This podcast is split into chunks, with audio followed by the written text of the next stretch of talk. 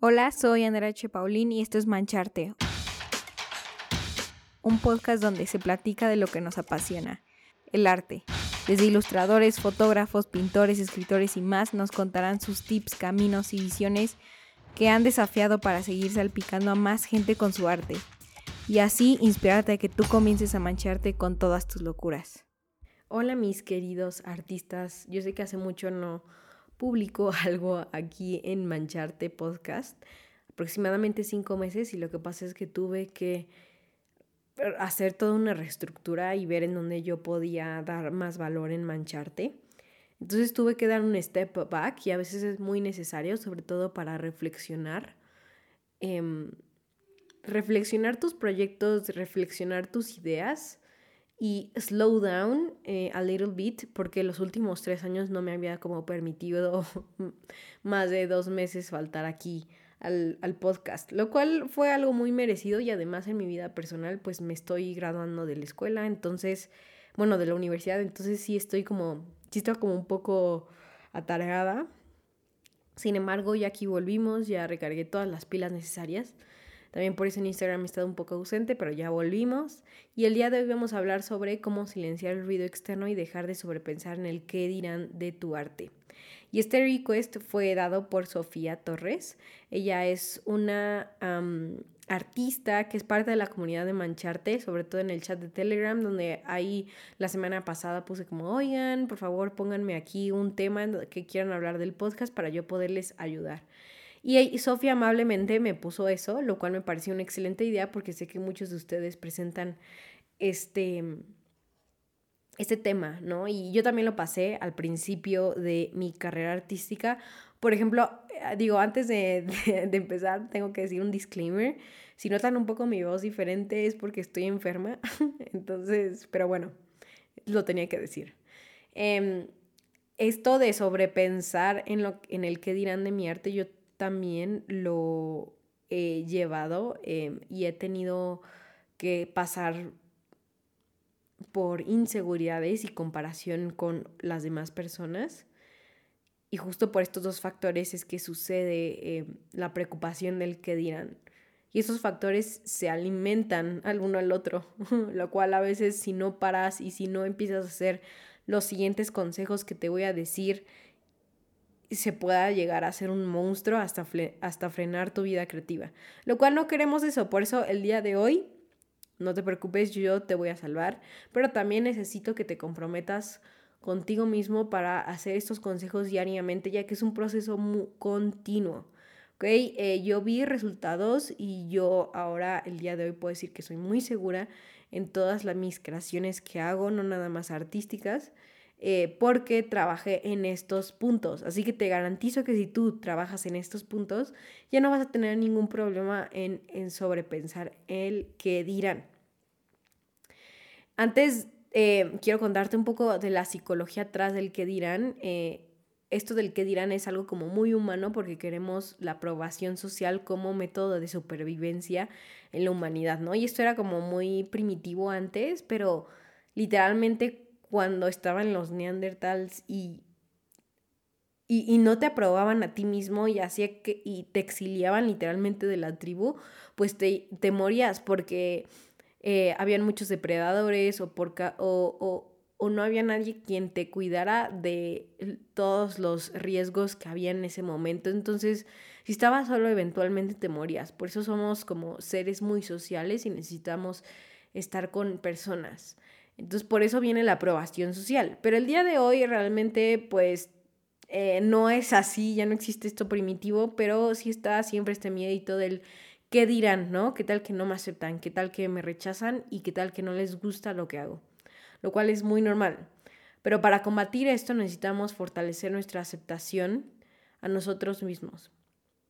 Porque cuando tienes miedo del qué dirán de tu arte es porque es un reflejo de que no aceptas tu arte y de que no aceptas tus obras de arte, que crees que no son suficientes, ¿no? Entonces te da muchísimo miedo salir al mundo porque tienes miedo de que te repitan lo que tú te autodices en tus obras de arte, lo cual es horrible. Yo, ya, yo he estado ahí muchas veces. Em, les digo que sobre todo al principio de mi, de mi carrera artística, cuando empecé a practicar, yo me sentía súper insegura con mis obras de arte porque simplemente no me salían. O sea, no era de que me faltaba técnica, sino el mensaje, había algo que no estaba, insatisfecha, no había una coherencia en mi arte, o sea, no sabía ni qué decir. Eh, había obras que sí no me gustaba la combinación de colores. Em, ese tipo de cosas que, que me enojaban en mí. Y era una obsesión de mejorar y de ser mejor constantemente. Pero aquí lo que realmente pudo hacer que fortaleciera mi seguridad conmigo misma en el arte fue la constancia y la persistencia que tuve en la práctica de seguir creando. Porque así como lo mencioné en el episodio de los hábitos de un creativo, que igual te lo dijo acá abajo el link del podcast, em, pero en ese, en ese episodio mencioné la psicología de los hábitos y de la persistencia. Y la primera es que cuando tú repites algo, repites una acción, se vuelve parte de tu identidad, lo cual fortalece eh, tu aceptación. Entonces, en este caso queremos nosotros fortalecer y practicar nuestra aceptación del arte, por lo cual si tú practicas todos los días, entonces cada vez más esto de yo soy artista se va a ir fortaleciendo porque lo vas a hacer todos los días, vas a estar creando arte, lo cual es igual a ser un artista. Y por otro lado, em, el crear hábitos y el hacer constantemente la práctica también va a hacer que la repetición mejores tu técnica y mejores tu mensaje, por ende vas a mejorar y llevar tu arte a otro nivel. Y, y verás genuinamente la mejora que has hecho desde el día que empezaste, lo cual la aceptación a ti mismo y la mejora, em, tú las vas a poder ver. Entonces vas a ser más fuerte intrínsecamente y ya no te va a importar mucho sobre lo que las otras personas te digan. Únicamente la gente correcta va a estar en tu camino y en, tu, y en la comunidad que formes como artista. Lo cual es por eso que la consistencia y el crear hábitos alrededor de esto es muy importante. Em, otra de las razones es la comparación con otras personas, ¿no? Así como lo mencioné, y esto es, eh, la psicología de esto es, pues, por el talento, por las ideas, em, eh, por las oportunidades que tiene la otra persona, básicamente estar viendo lo que está pasando en el mundo exterior y compararte contigo y, y eso la verdad te hace sentir la chingada y es por eso que igual alimenta la inseguridad y la inseguridad alimenta la comparación con otras personas. Y es justo este miedo primitivo de que te igual de nuevo te saquen de la tribu y te quedes solo y mueras. Pero acuérdate que eso no pasa en la vida real. Entonces aquí lo que te quiero decir es que establezcas límites contigo mismo. Límites en el ruido externo que te distrae Límites en redes sociales. Yo, la verdad, me pongo muchos límites en las redes sociales. Por más que cree contenido y me vean ahí out there, eh, realmente tengo la regla de crear más de lo que consumo, porque yo no quiero que, yo quiero que las redes sociales trabajen por mí y no yo trabajar para las redes sociales. Y para que eso suceda, he establecido límites de tiempo. Hay una configuración en, en, los smartphones que puedes hacer eso. Yo lo tengo en 15 minutos, hay veces que sí ocupo más, pero me recuerda que no puedo ocuparlo más. Y soy muy estricta con esos límites porque sé que no me hacen bien, sé que no me hacen bien estar, bien, estar viendo la, eh, pues la vida de las demás personas y no es sano y genuinamente el cerebro no está diseñado para para tanto contenido que existe en redes sociales, por lo cual biológicamente también nos hace mal. Entonces aquí mi, mi, regla que a mí me ha servido para evitar la comparación es em, limitar las redes sociales por tiempo y también por la cantidad de, de, las personas que yo sigo. Únicamente sigo a las personas que me hacen sentir bien, que me hacen que me hacen ser mejor persona o que me hacen reflexionar, este tipo de creadores donde me impulsan y donde no me hacen sentir de la chingada conmigo, conmigo misma. Entonces eso yo también te lo recomiendo, te lo recomiendo a ti. También si crees que te distrae otro tipo de, eh, no sé, un emails o incluso te distrae o te hace que, o, o, o, tú solito haces em, que te compares con ciertos amigos, con, con, con ciertas personas, yo te recomendaría que ahí las dejes de ver em, con este tipo de personas porque no te están haciendo bien a la larga, ¿no? Ahora, si no puedes dejarlas de ver, hay veces en donde eh, es tratar de convertir esa, esa envidia que se convierte en comparación en envidia a inspiración.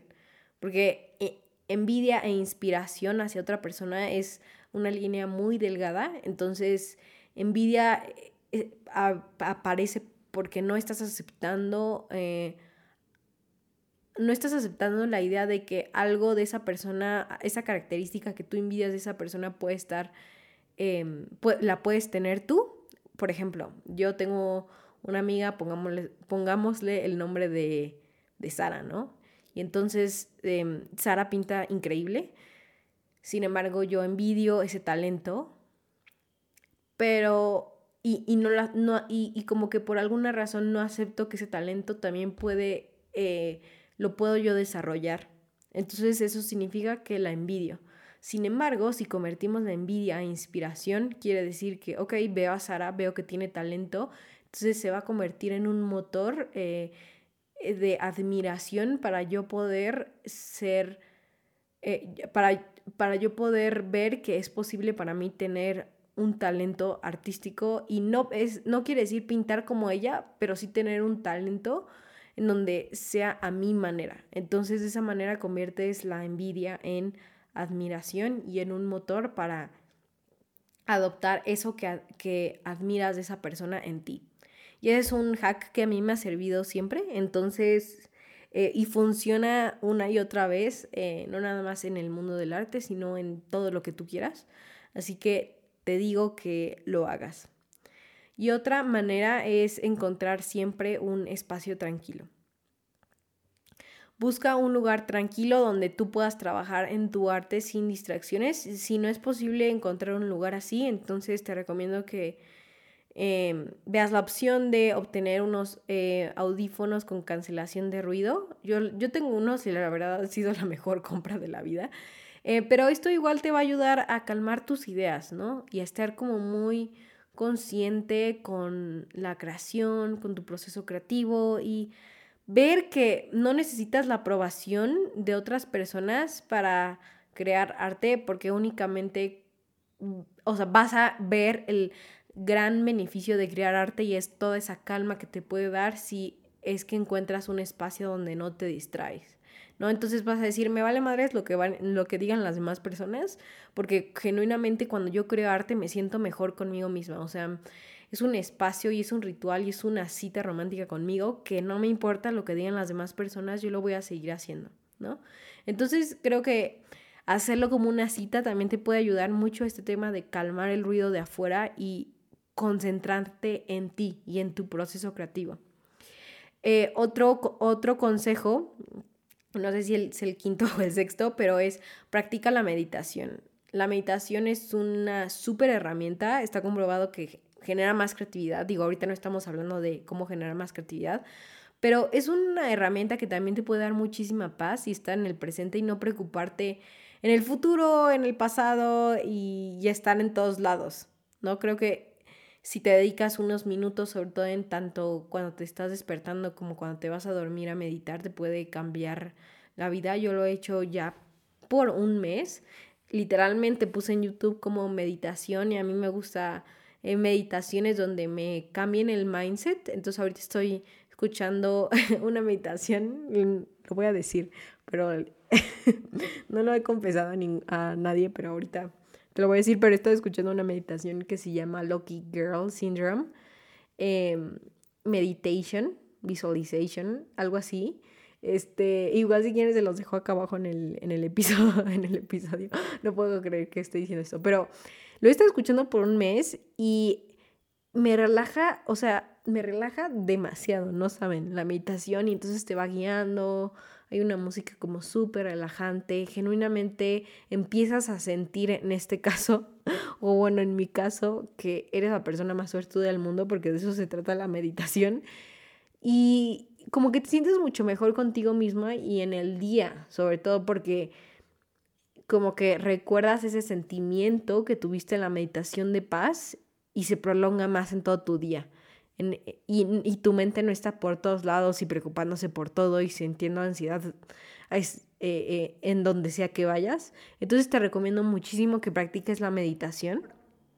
Para pasar a otro consejo, estás compartiendo tu arte con personas de confianza, o sea, con, con personas que sabes que te impulsen y, y también con personas que quieres aprender de ellas. O sea, por ejemplo, eh, volvamos con nuestra amiga Sara. Entonces yo le digo, oye, imaginemos que es una persona muy de confianza y sabe el camino del arte. Entonces es pedirle su crítica constructiva eh, de esa pintura que tú tienes. Ahora, las críticas constructivas nos pueden ayudar muchísimo para mejorar o inclusive si tienes una maestra de arte, preguntarle a ella únicamente, porque ella es la única que va a saber, saber de ese, esa área que quieres mejorar. Si le preguntas a tus papás, pues está sesgado un poco eh, lo que opinen, ¿no? Porque uno, eres su hija o hijo, o dos, no saben mucho del arte, si es que es el caso, y pues no va a ser una crítica constructiva, va a ser, ah, me gusta, mm, no me gusta porque tiene amarillo, ¿saben? Entonces, escucha los comentarios de estas personas que saben eh, lo que tú quieres hacer. Y al final, aunque te digan XY cosa, eh, tú decides si esa crítica constructiva la dejas, la haces o simplemente mm, no te sirvió de nada y dices, bye, no me sirvió de nada. O sea, tú sabes hasta dónde escuchar a la gente. Y creo que es algo muy importante en el cual se tiene que practicar. Inclusive en mi caso, yo la verdad es que no comparto casi mi arte con gente de confianza, o sea, como que en mi círculo presencial o social. Em, no lo hago porque sé que no necesito su aprobación. O sea, sé que iré mejorando con el tiempo. Y yo únicamente lo que hago es lo posteo en redes sociales porque sé que a alguien le puede servir el, significado del, de, de, mi obra que he hecho. Y la verdad es que y, si no les gusta, también me vale madre, ¿saben? Entonces, creo que es adoptar ese mindset de yo voy a dejar allá afuera mi creación en redes sociales, pero aún así em, ustedes pueden pensar lo que quieran y no es mi obligación tampoco que la acepten o tampoco no es mi obligación que, que, que no les guste, ¿saben? Entonces, creo que es despegarnos y también no lo digo en mi círculo social porque genuinamente pues sí duele, ¿no? O sea, no, no, les voy a mentir, pero sí duele cuando, sobre todo, eh, no sé, cuando mis papás dicen algo así como, mm, ah, está bien, o mm, ¿qué significa esto? Y eh, como ya en zona de crítica juzgona. Y puede ser que mis papás no lo hagan por eso, pero como que prefiero ya no estarles aprobando nada porque sé que... Mm, sé que me desanima un poco, entonces dejo de hacerlo porque aparte ni ellos les, les digo, ni ellos saben al 100%. Entonces, simplemente ya no pido su aprobación em, en ese tema. Y está bien, o sea, está bien también poner tus límites, tus boundaries de hasta dónde sí pedir aprobación y hasta dónde no. Y el último consejo que te tengo es acepta que no puedes complacer a todos. Recuerda que no puedes... Hay, siempre va a haber alguien donde no le guste lo que hagas o simplemente no le caigas bien, hagas lo que hagas. O sea, te lo juro y te lo firmo que si tú pintas y dices, ok, me voy a atrever y me voy a arriesgar a pintar y me vale madres lo que me digan, siempre va a haber alguien en donde eh, no le guste.